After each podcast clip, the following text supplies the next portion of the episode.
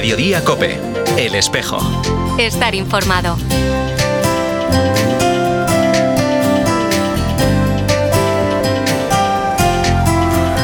La Semana Santa también en Vigo es un modo de evangelización, de pastoral de cuaresma. En su sabiduría maternal, la Iglesia propone un camino cuaresmal y pascual para centrarnos en el misterio central de la nuestra fe, la vida, pasión, muerte y resurrección del Señor Jesucristo. Así se expresó el arzobispo de Braga, Monseñor José Manuel García Cordeiro, durante la lectura del pregón de la Semana Santa de Vigo, que tuvo lugar ayer en la Concatedral Basílica. Poco más de una semana queda para adentrarnos en la celebración del gran misterio de la fe, la pasión, muerte y resurrección de Jesucristo. Hoy, viernes 24 de marzo, tenemos la vista puesta en la Jornada por la Vida que la Iglesia en España celebra cada 25 de marzo, coincidiendo con la solemnidad litúrgica de la Anunciación del Señor. En medio de este camino cuaresmal en el que estamos sumergidos, esta jornada nos ayuda a poner la mirada precisamente en lo más bello de nuestra fe, el triunfo de la vida con mayúscula sobre la muerte. La Delegación Diocesana de Pastoral Familiar ha organizado una serie de actos para visibilizar y celebrar esta jornada por la vida que comenzarán a las 7 de la tarde de hoy en la parroquia del Corazón de María. Para hablar de este tema estará con nosotros Luis Arenas Villarroel, médico alergólogo y padre de familia, que hoy impartirá la conferencia Apostando por la Vida. También compartirá micrófonos de Cope Vigo Josefina, madre de tres hijos, el primero diagnosticado de espina bífida durante el sexto mes de embarazo. Ella nos va a contar cómo se vive con esta enfermedad. Saludos de Carol Buceta desde esta sintonía y de todas las personas que hacen posible este programa del espejo de tu y Vigo. Damos paso ya a nuestra compañera Nuria Núñez. Muy buenas tardes, Nuria. Buenas tardes, Carol. Comenzamos repasando algunos de los acontecimientos de la última semana. Durante el viernes y el sábado pasados, la diócesis de Tuy Vigo se sumó a la iniciativa 24 horas para el Señor, con la que el Papa Francisco pide a toda la Iglesia profundizar en la experiencia sacramental del perdón y de la adoración eucarística. En Vigo, el templo parroquial del Sagrado Corazón de Jesús fue el encargado de acoger la iniciativa y en Tuy lo hizo la Iglesia de las Hermanas Clarisas. 40 jóvenes del Centro Loyola y dos adultos recibieron el sacramento de la confirmación el pasado viernes en el templo parroquial de San Francisco Javier. La Eucaristía estuvo presidida por el obispo de Tuy Vigo, que fue quien administró el sacramento de la confirmación. La Delegación de Pastoral Familiar organizó un encuentro de formación para los agentes de Escuela de Familias el pasado sábado en los locales parroquiales del Rocío. También el sábado el obispo de Tuy Vigo presidió la vigilia por las vocaciones, organizada por la adoración nocturna de la diócesis en el Seminario Mayor San José de Vigo. La Delegación de Vida Consagrada de la diócesis de Tuy Vigo continuó con su ruta orante en el monasterio de las Hermanas de Santa María de la Concepción de las Clarisas de Tuy. El pasado domingo 19 de marzo la Iglesia en España celebró el Día del Seminario bajo el lema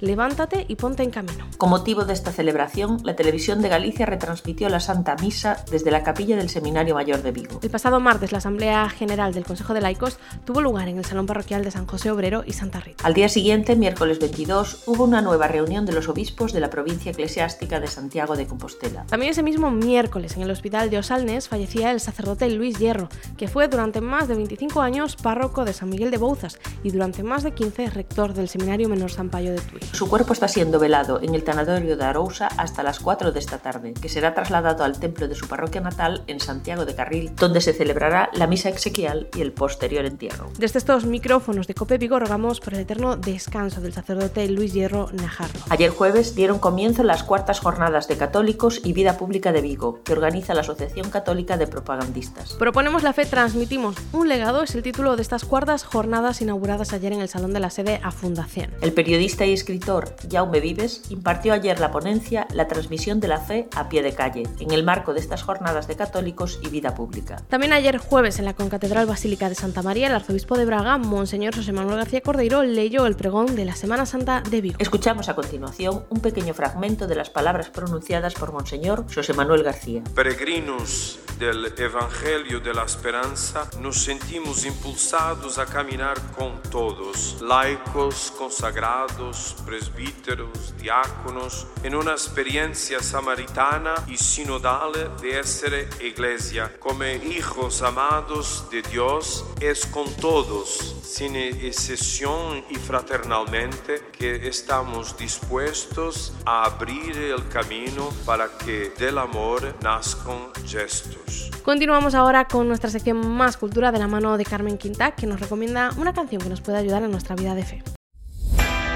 Más Cultura, una sección para cambiar la mirada.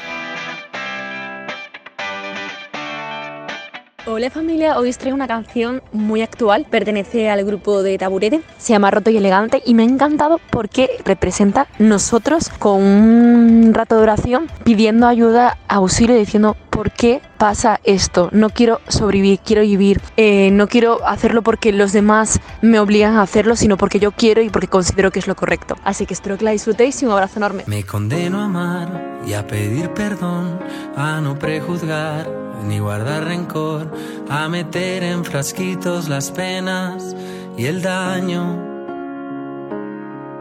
Me condeno a estar y a saber reír, a no preguntar por lo que perdí y asfaltar los caminos que lleve debajo. Coincidiendo con la solemnidad de la Anunciación del Señor, mañana, sábado, la Iglesia en España celebra la Jornada por la Vida bajo el lema Contigo por la Vida siempre. Con tal motivo, la Delegación Diocesana de Pastoral Familiar ha organizado una serie de actos que están previstos para esta tarde de viernes, víspera de esta Jornada por la Vida. Los actos comenzarán a las 7 de la tarde en los locales parroquiales del Corazón de María en Vigo, con la conferencia Apostando por la Vida, que impartirá el médico y padre de familia Luis Arenas Villarroel.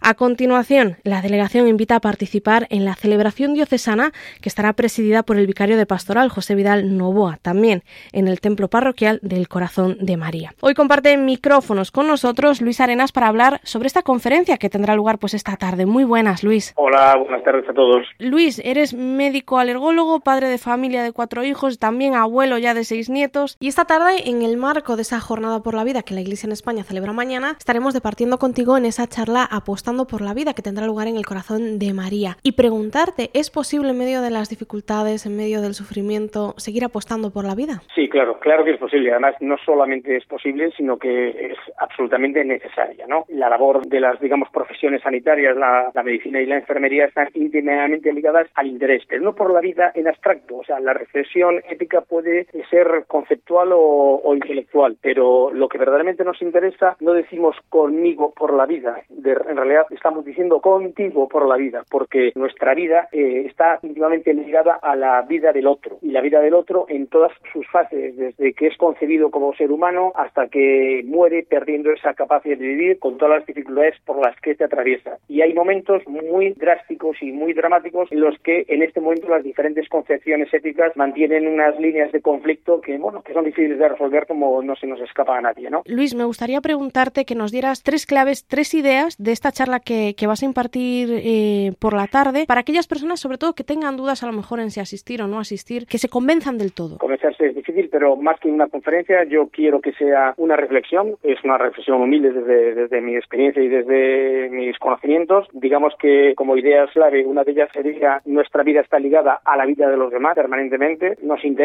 no la vida en abstracto, nos interesa la vida en concreto y la vida en concreto en todas sus dimensiones y sobre todo nos interesa apelar a la conciencia. Otra de las grandes líneas es en esta época de conflictos y de sociedad de las contradicciones en las que vivimos y que tendremos ocasión de señalar algunas de ellas y de manipulación del lenguaje con respecto a temas tan drásticos como pues eh, el nacimiento, la concepción, el género, etcétera. Toda esa manipulación del lenguaje exige una reflexión ética. La ética es la flexión de nosotros sobre, sobre nuestra propia conciencia y esa llamada a la conciencia es la que tiene que, digamos, permanecer siempre alerta y permanecer siempre, digamos, a, a, al lado de las personas que sufren. ¿no? Pues Luis, muchísimas gracias por compartir este ratito con nosotros en estos micrófonos de Cope Vigo y nada, mucha suerte en esta charla de la tarde. Muy bien, pues venga, muchas gracias a vosotros por vuestro tiempo y vuestro, vuestro interés. Gracias.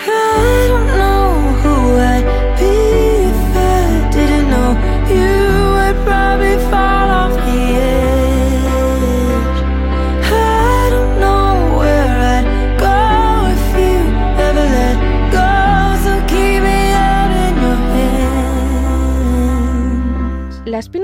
Es un defecto congénito que ocurre cuando la columna vertebral y la médula espinal no se forman adecuadamente. Es un tipo de anomalía congénita del tubo neural, que es la estructura de un embrión en desarrollo que finalmente se convierte en el, en el cerebro del bebé, la médula espinal y los tejidos que los rodean. Normalmente, este tubo neural se forma en el principio del embarazo y se cierra 28 días después de la concepción. En los bebés con espina bífida, una porción del tubo neural no se cierra y no se desarrolla apropiadamente, lo que provoca problemas en la médula espinal y en los huesos de la columna vertebral. Hace más de 14 años, durante su quinto mes de embarazo, el primer hijo de Josefina, Joaquín, fue diagnosticado con espina bífida. Hoy, Josefina comparte micrófonos con nosotros en esta sintonía de Cope Vigo para contarnos cómo se vive con esta enfermedad. Muy buenas, Josefina. ¿Cómo estás, Carolina? Qué, qué gusto escucharte. Josefina, yo antes de nada felicitarte a ti y a tu marido porque estáis esperando a vuestro, a vuestro tercer hijo, a una niña, ¿no? Cierto, ya tengo ocho meses de embarazo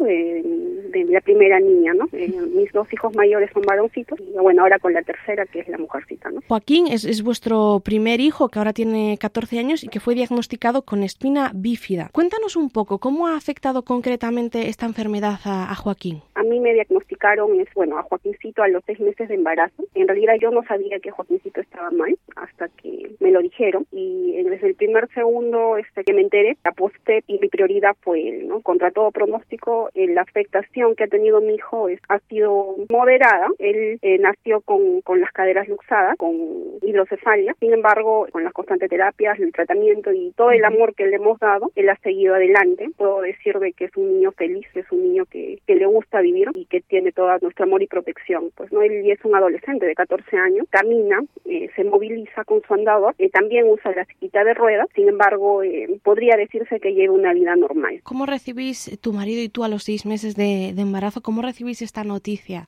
de que vuestro hijo va a tener espina bífida? Al principio eh, fue devastador, pues yo era madre primeriza, con toda la ilusión de tener a mi, a mi primer bebé sano, de, de, estar feliz, porque fue muy, momentos muy, de mucha angustia, de la misma manera para mi esposo, en general para toda nuestra familia que gracias a Dios es, nos apoyó dentro de sus posibilidades. Sin embargo, lo que yo hice pues es orar, ¿no? Tengo mucha fe y yo creo que ese fue mi, mi hasta de cierto punto mi soporte, con la oración, con, con la fe, puedo decir de que pude salir adelante, pude salir adelante porque es una noticia que a las mamitas que, que tienen algo, algún niñito con alguna discapacidad, solo ellas pueden entenderlo. ¿no? Entre nosotras podemos saber lo que se siente, que es algo muy, muy doloroso. ¿no? Es cierto que eras madre primeriza, nos lo decías. Claro, la, la, primera noticia, pues tener este primer hijo con esta enfermedad y sin embargo habéis seguido apostando, ¿no? Por la vida, porque tenéis otro segundo hijo, Josué, y ahora estáis esperando una niña, ¿no? Entonces, ¿por qué para vosotros ha sido importante también esa apuesta por la vida? Personalmente, yo aposté por la vida porque consideré de que ese es mi propósito de vida, ¿no? O sea, mi misión. Yo creo que no hay casualidades, las cosas pasan por algo y Dios me mandó al angelito que es Joaquín porque esa es mi misión de vida, que uh -huh. este niño esté acá conmigo,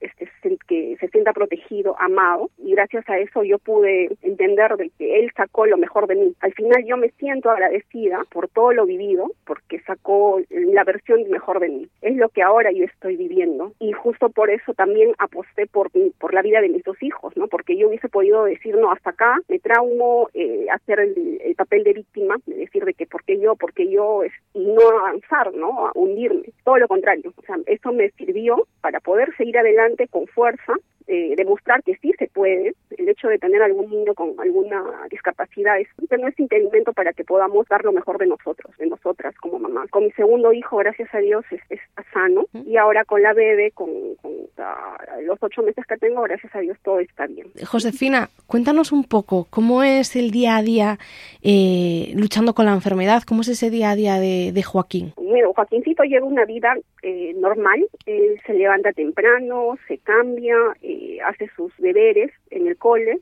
En el cole es muy querido porque es un niño muy noble, muy servicial. Le gusta este, interactuar con sus compañeros, hace sus tareas, es buen alumno. O sea, a pesar de, de la valvulita que él tiene, uh -huh. eh, no, no afectó el tema cognitivo. Entonces, es, hace sus tareas. Eh, es más, ya este, está siendo más independiente porque de él nació hace un par de días nomás eh, llegar, venir solo del colegio a la casa. Uh -huh. Es lo que queremos en el fomentar, ¿no? La independencia con su sillita de ruedas. Se movilizó y nos sorprendió que ya había llegado a la casa y se sintió orgulloso, pues, ¿no? Entonces nosotros lo felicitamos porque parece mentira cositas hacen de que él refuerce su, su, su seguridad, ¿no? Su independencia. Entonces puedo decir de que mi hijo tiene una vida eh, normal, como cualquier otro niño de su edad. Obviamente con sus limitaciones no voy a decir de, que todo es felicidad, no, también tiene sus, días tristes. Sin embargo, a pesar de, eso, pues él, él, sigue motivado, quiere seguir adelante con todo. Pues puedo decir de que dentro de sus posibilidades, Joaquín tiene una vida feliz. Josefina, mañana la Iglesia en España celebra la Jornada por la Vida y a mí me gustaría preguntarte, ¿no? ¿Qué le dirías a esas madres, a esas familias que se enfrentan a un diagnóstico quizás como el que tiene Joaquín o quizás otro tipo de diagnóstico, pero que al final que puede afectar a la vida de sus hijos, ¿no? ¿Y qué les dirías para que no tiren la toalla y hagan pues una apuesta por la vida a pesar de todas las dificultades? La última palabra la tiene Dios. A veces, eh, como a mí me tocó vivir y en carne propia con mi esposo cuando nos dieron el diagnóstico de mi hijo, nos dijeron, este no va a caminar, no va a poder hacer nada, no va a poder valerse por sí solo, no va a poder ir al baño.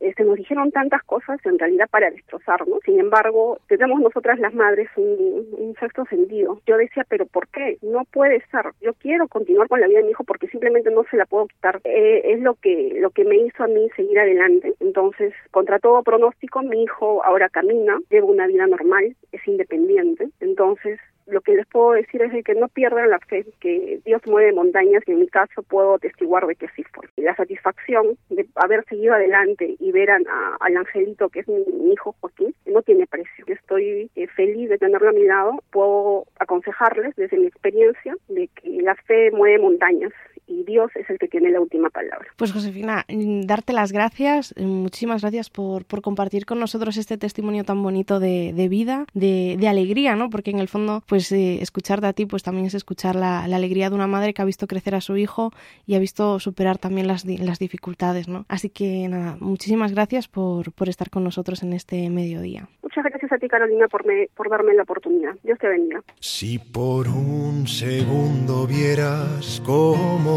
te miro. Cuando duermes cierras los ojos, yo ahí sigo. Se me cae la baba, imposible no mirar. No quiero dejar de hacerlo, no lo intentes imaginar. Coincidiendo con la solemnidad de San José, la Iglesia celebra en marzo el Día del Seminario, como una ocasión para pedir, dar gracias y mostrar nuestra cercanía con los seminaristas, sus formadores y las vocaciones sacerdotales. Este año lo hacemos con el lema Levántate y ponte en camino. La Delegación de Pastoral Vocacional de la Diócesis de Tuy Vigo ha desarrollado una serie de acciones a lo largo de todo este mes para visibilizar esta jornada del Día del Seminario, pero también para poner en valor el testimonio cristiano, la experiencia del encuentro con Jesús resucitado. A lo largo de las últimas semanas hemos conocido el testimonio de Sofía, maestra en San José de Cluny, de Cristina, médico analista en el Hospital Meixoeiro, de Unai, alumno interno del Seminario Menor de Tui, y de Juan, seminarista de primer año del Seminario Mayor de Vigo. Hoy hablamos con el matrimonio que desde hace más de 26 años forman Majo y José. Fruto de su unión cuentan con seis hijos de entre 16 y 25 años. Con nosotros comparten qué significa para ellos la figura de Jesús, cómo lo encuentran en su día a día. Para mí Jesús es parte de mi vida, es decir, donde yo estoy está Él. En mi trabajo, por ejemplo, que es un trabajo pues, que la mayoría pasan de todo esto, todo el mundo sabe que yo voy a misa por los domingos, todo el mundo sabe que, que vivo en una familia cristiana, yo no tengo ningún problema en reconocerlo ni en ir por ahí como si Él fuera un, un amigo físico o como otro cualquiera, sin problema ninguno. ¿Qué me aporta a mí? A mí me aporta libertad, me aporta seguridad, lo tengo claro. Quizás la seguridad en los momentos duros que siempre sabes, el Dios proveerá, siempre está ahí. Que pase lo que tenga que pasar, que es como una seguridad eh, en este camino que a veces es duro y a veces es estupendo, pero que siempre la seguridad es quizá lo que más nos aporta, a mí por lo menos. Sí, sí, el, Dios proveerá, eso eh, es la frase de nuestra vida. Mucha gente nos pregunta, ¿cómo hacéis con seis hijos? Bueno, hasta que el pequeño fue a la guardería vivíamos de un sueldo aquí en este país, o sea que... ¿Cómo hacemos? No, yo no sería capaz de decir cómo llegamos hasta aquí en nuestra vida sin grandes complicaciones. No sería capaz. Para mí es una especie de un milagro. De viento de amor estoy temblando de gozo. De cómo con la mirada estás aquí y no estás solo. Cada lágrima, cada casa, en mi memoria se han grabado. Cada...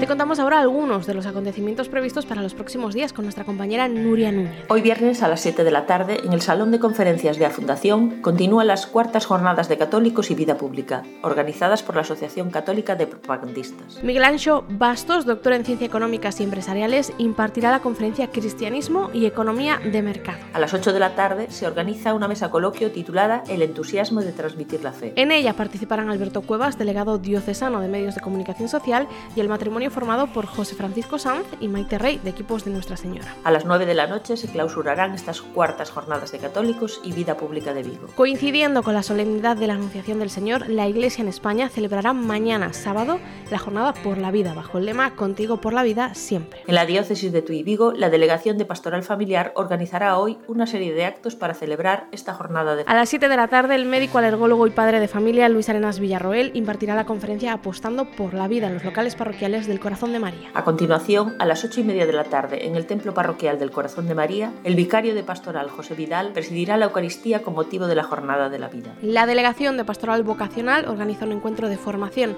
para agentes de pastoral sobre discernimiento y acompañamiento. La formación la impartirá el franciscano Miguel de la Mata el próximo sábado 25 de marzo en el Seminario Mayor de Vigo. Escuchamos a continuación a Ángel Carnicero, delegado de Pastoral Vocacional, que nos lanza una invitación a participar en esta jornada, en este encuentro formativo. Será una mañana marcada por un ratito oración, posteriormente por una pequeña conferencia impartida por el padre eh, Miguel de la Mata, sacerdote franciscano experto en pastoral y acompañamiento.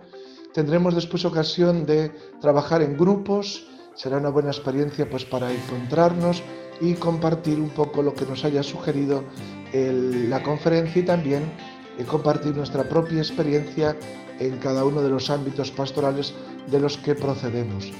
Y posteriormente también compartiremos pues, un pequeño aperitivo pues, para poder estar así más de forma más informal, eh, pues sobre todo construyendo también eh, la comunión eclesial, que es sin duda otro de los objetivos de cada uno de estos encuentros. El domingo a las 6 de la tarde, en el Templo Catedralicio de Tui, darán comienzo los actos de la Semana Santa tudense con la lectura del pregón a cargo del director del archivo de la Catedral de Tui y del archivo diocesano, Abelino Bouzou. También el domingo a las 6 de la tarde, el Monasterio de la Anunciada de las Dominicas de Bayona acogerá el encuentro de la Ruta Orante organizado por la Delegación de Vida Consagrada. El lunes a las 5 de la tarde, la parroquia de San Miguel de Bouzas celebrará el funeral por el eterno descanso del sacerdote diocesano Luis Hierro, que fue párroco durante más de 25 años en Bouzas. Al día siguiente, martes, se celebrará otro funeral en el Templo Catedralicio de Tui, a las 5 de la tarde. El martes, 28 de marzo, Vigo celebra la fiesta de la Reconquista para conmemorar la liberación de la ciudad del yugo de los franceses durante la Guerra de Independencia Española. Con motivo de esta efeméride, el obispo de Tui Vigo presidirá la Eucaristía en la Concatedral Basílica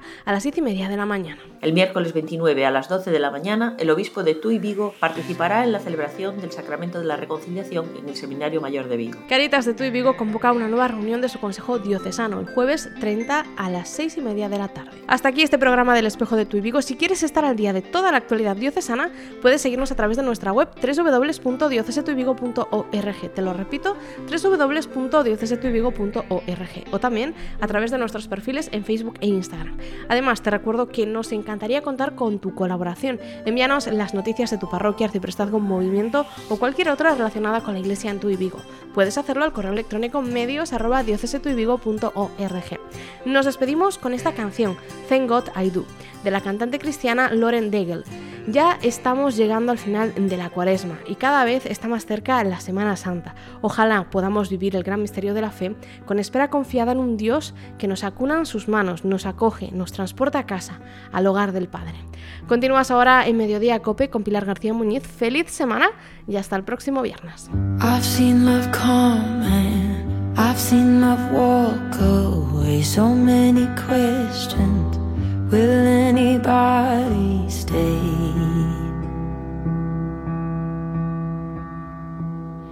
it's been a hard year. So many nights and tears, all of the darkness, trying to fight my fears. Alone, so long, alone.